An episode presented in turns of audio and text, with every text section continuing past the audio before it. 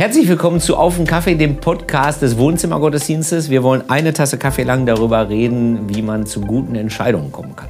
Es ist eine gute Entscheidung, dass du mit dabei bist. Ich fahre ja ganz viel Bahn. Ja. Äh, und da fahre ich hier mit den schönen Bahnen der Bogestra. Und in der Bogestra ist äh, Werbung für so einen, für so einen Erfolgscoach Heini. Und ähm, auf, äh, auf, auf dem Plakat steht, ähm, erfolgreiche Menschen treffen schnelle Entscheidungen.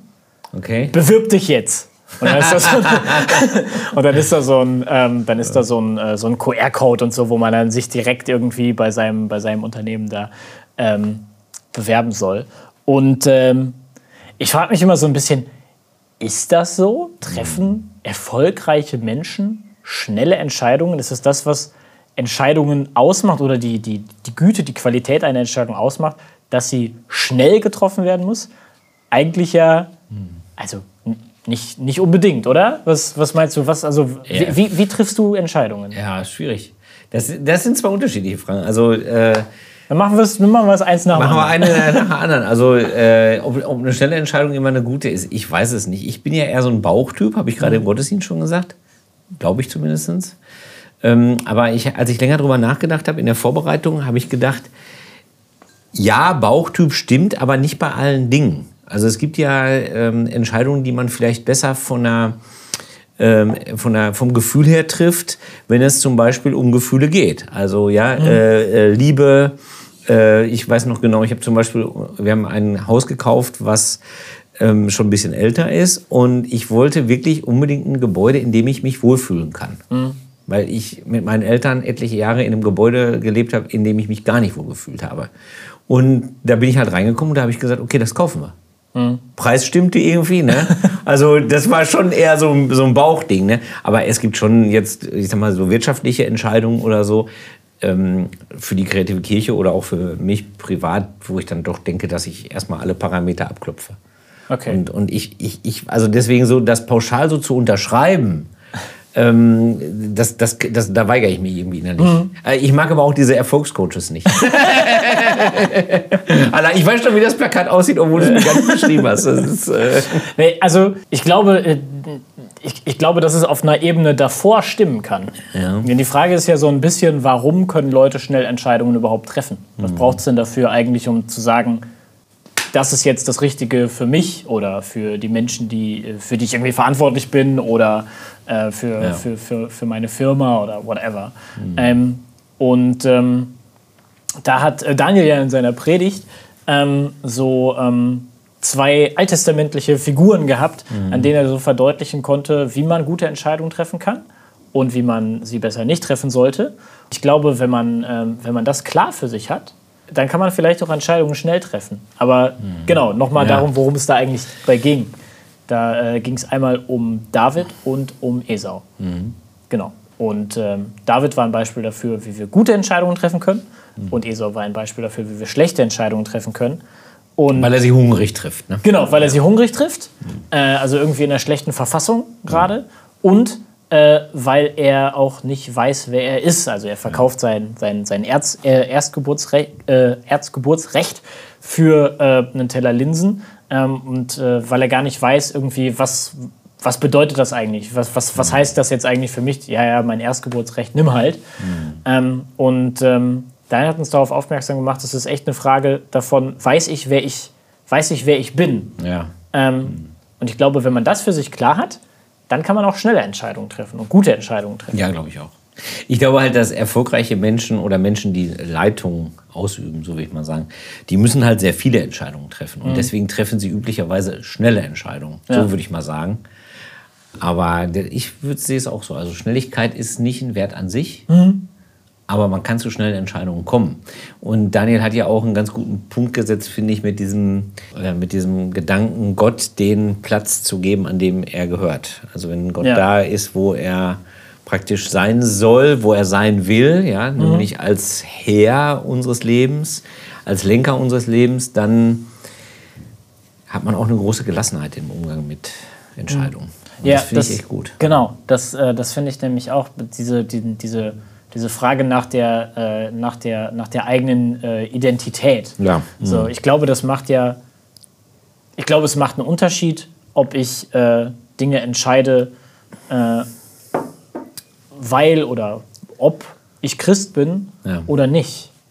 Ähm, und ich habe nämlich auch das Gefühl, die Tatsache, dass ich, dass ich, dass ich glaube, äh, von Gott getragen zu sein und äh, geliebt zu sein und dass, es, dass es da jemanden gibt, der das Beste für mich will, lässt mich natürlich auch Entscheidungen anders treffen. Du hast jetzt Klar. gelassener genannt ne? oder auch auf, auf, auf, auf eine Art äh, äh, befreiter, auch zu wissen ähm, oder zu glauben, darauf zu hoffen, dass äh, es nicht darauf ankommt, dass ich mir mit meinen Entscheidungen jetzt hier auf dieser Erde das Paradies errichte, Genau. sondern äh, dass ich ja auch auf, auf was hinlebe, ähm, dass es irgendwie zu, äh, zu erwarten gilt. Und das macht, glaube ich, schon bei der eigenen Entscheidungsfindung schon auch irgendwie einen großen Unterschied. Ja.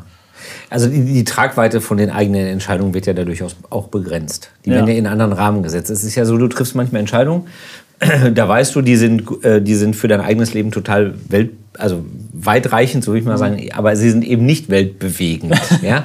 sondern weltbewegend das ist eine ganz andere Größenordnung. Ja. Nur in der Entscheidungssituation steht man manchmal gedanklich so davor.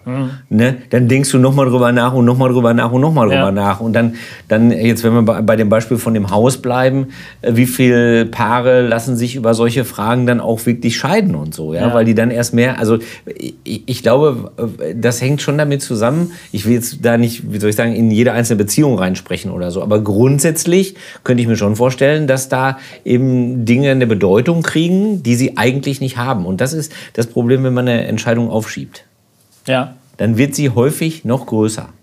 Das finde ich schon. Also das, da muss man aufpassen, dass man einen richtigen Absprung kriegt. Also, ähm, aber ich, ich persönlich mache es zum Beispiel so, dass ich dann, wenn ich darüber bete, über Entscheidungen, dann mache ich es wie Jesus und sage am Ende aber nicht mein, sondern dein Wille geschehe.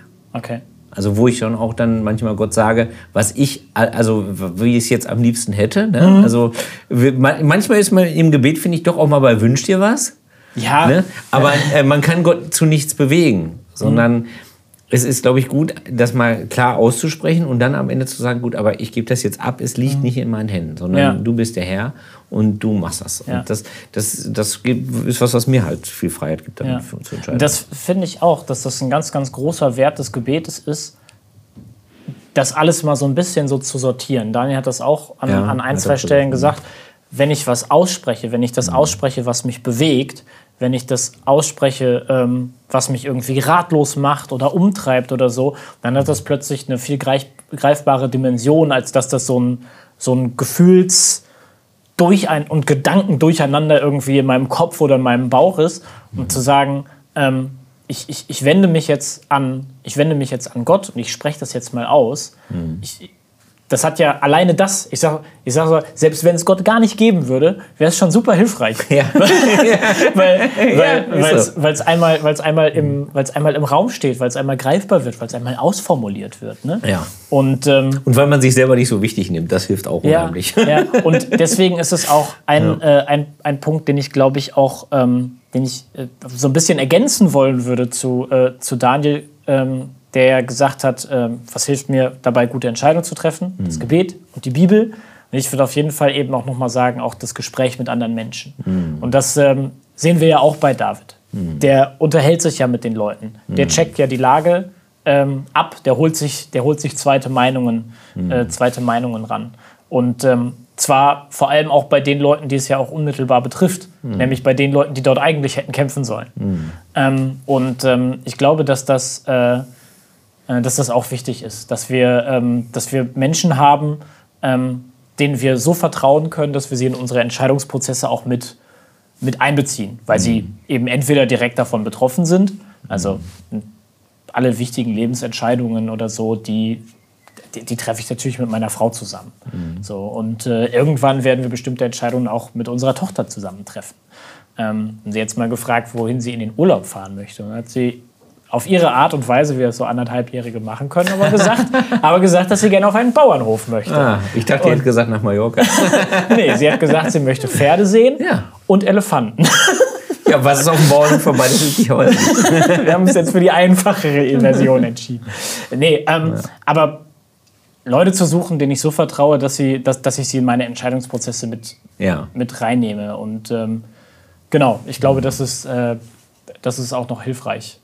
Ja, das ist äh, auch ein interessantes Thema, finde ich, nämlich tatsächlich, wie finde ich eigentlich nicht Coaches, sondern wie finde ich eigentlich ähm, Leute, die so eine Art ähm, Wegweiserfunktion haben können. Ne? Also die, die, also ich habe das Gefühl, je älter ich werde, desto eher brauche ich das. Okay. Also so ein Netzwerk um mich rum von Leuten, mit denen man so mal reden kann und mal über bestimmte Dinge so nachdenken kann. Und so. Das wird mir, oder das wird mir wichtiger vielleicht. Also ja. Also, aber ist ein guter Punkt, das stimmt. Es ist ja auch so, der, der Daniel hat ja nicht gesagt, das ist praktisch jetzt die fünf Punkte, die du machen musst. sondern Ja, ja, klar. Das ist natürlich, das ist natürlich jetzt ein, ein äh, Teil. Und dann wissen wir natürlich auch beide vom Predigen, wir müssen das auch in der Zeit hinkriegen. Aber ich war nicht überrascht, dass Daniel den David genommen hat, weil das ist ja die große alttestamentliche Figur für Daniel. Ja. Ähm, ich weiß nicht, ob er es auch selber so bewusst sagen würde, aber er hat sich jedenfalls für David entschieden. Genau. Ja. Ich weiß nicht warum, aber ähm, ich, ich hätte nicht sofort, nicht zuerst an Daniel, äh, an David gedacht. Beim Thema Entscheidungen Ja. treffen. An wen denn? Ja, ich hätte sowas wie Moses oder so, weißt du? Also der, der auch, also, äh, weil das finde ich als Entscheidung noch schwieriger. Oder äh, Propheten, ne? Die gerufen werden und dann folge ich jetzt dem Ruf Gottes Ja. und sowas alles, ne? Ähm, aber ich, ich fand es auch interessant. Also, Ja. äh, Was ich bei David im Blick auf Entscheidungen so, so unglaublich reizvoll finde, grundsätzlich, ist ja auch die Idee oder die Geschichte, wenn man die mal weiterliest, dass er auch unfassbar schlechte Entscheidungen trifft. ja, hinterher. Ja. Also äh, die äh, Entscheidung, fremd zu gehen und den, den, den Mann der Frau da. Bathseba. äh, äh, schie- den, den schiebt er in die erste Schlachtreihe, damit er auch. Und dann gibt er den anderen das Signal, sich zurückzuziehen, damit Genau. er auch ja Ja. stirbt. Also, das ist Genau. schrecklich, ja. Ähm, um, um, umso deutlicher, finde ich, wird nochmal dieser, dieser Identitätsaspekt. Ja. Zu sagen, dass das ist alles.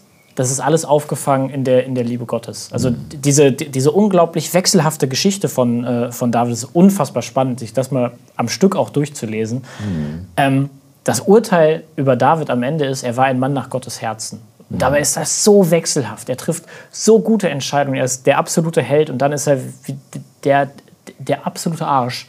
Ja. Ähm, und trotzdem ist das, ist das alles eingebettet in, den, in, in, in der Identität, die Gott über ihn ausgesprochen hat. Ganz genau. Und ich glaube, dass das, dass das die Perspektive ist. Ich für meinen Teil, ich nehme das total mit. Äh, das ist die Perspektive, aus der ich Entscheidungen heraustreffen will. Das ist ein super Schlusswort. Die Frage ist manchmal nicht, ob wir gute oder falsche Entscheidungen treffen, sondern manchmal müssen wir einfach Entscheidungen treffen, wissen auch nicht genau, wie es ausgeht. Aber Daniel hat uns viele gute Impulse gegeben und wir sind bei der Identität hängen geblieben. Das war auf dem Kaffee. Der Kaffee ist zu Ende. Wir gehen nach Hause und sehen uns wieder beim nächsten Wohnzimmergottesdienst, wenn du magst. Oder klick einfach in ein anderes Video in diesem Kanal. Bis dahin, bleib behütet. Tschüss. Mach's gut. Ciao.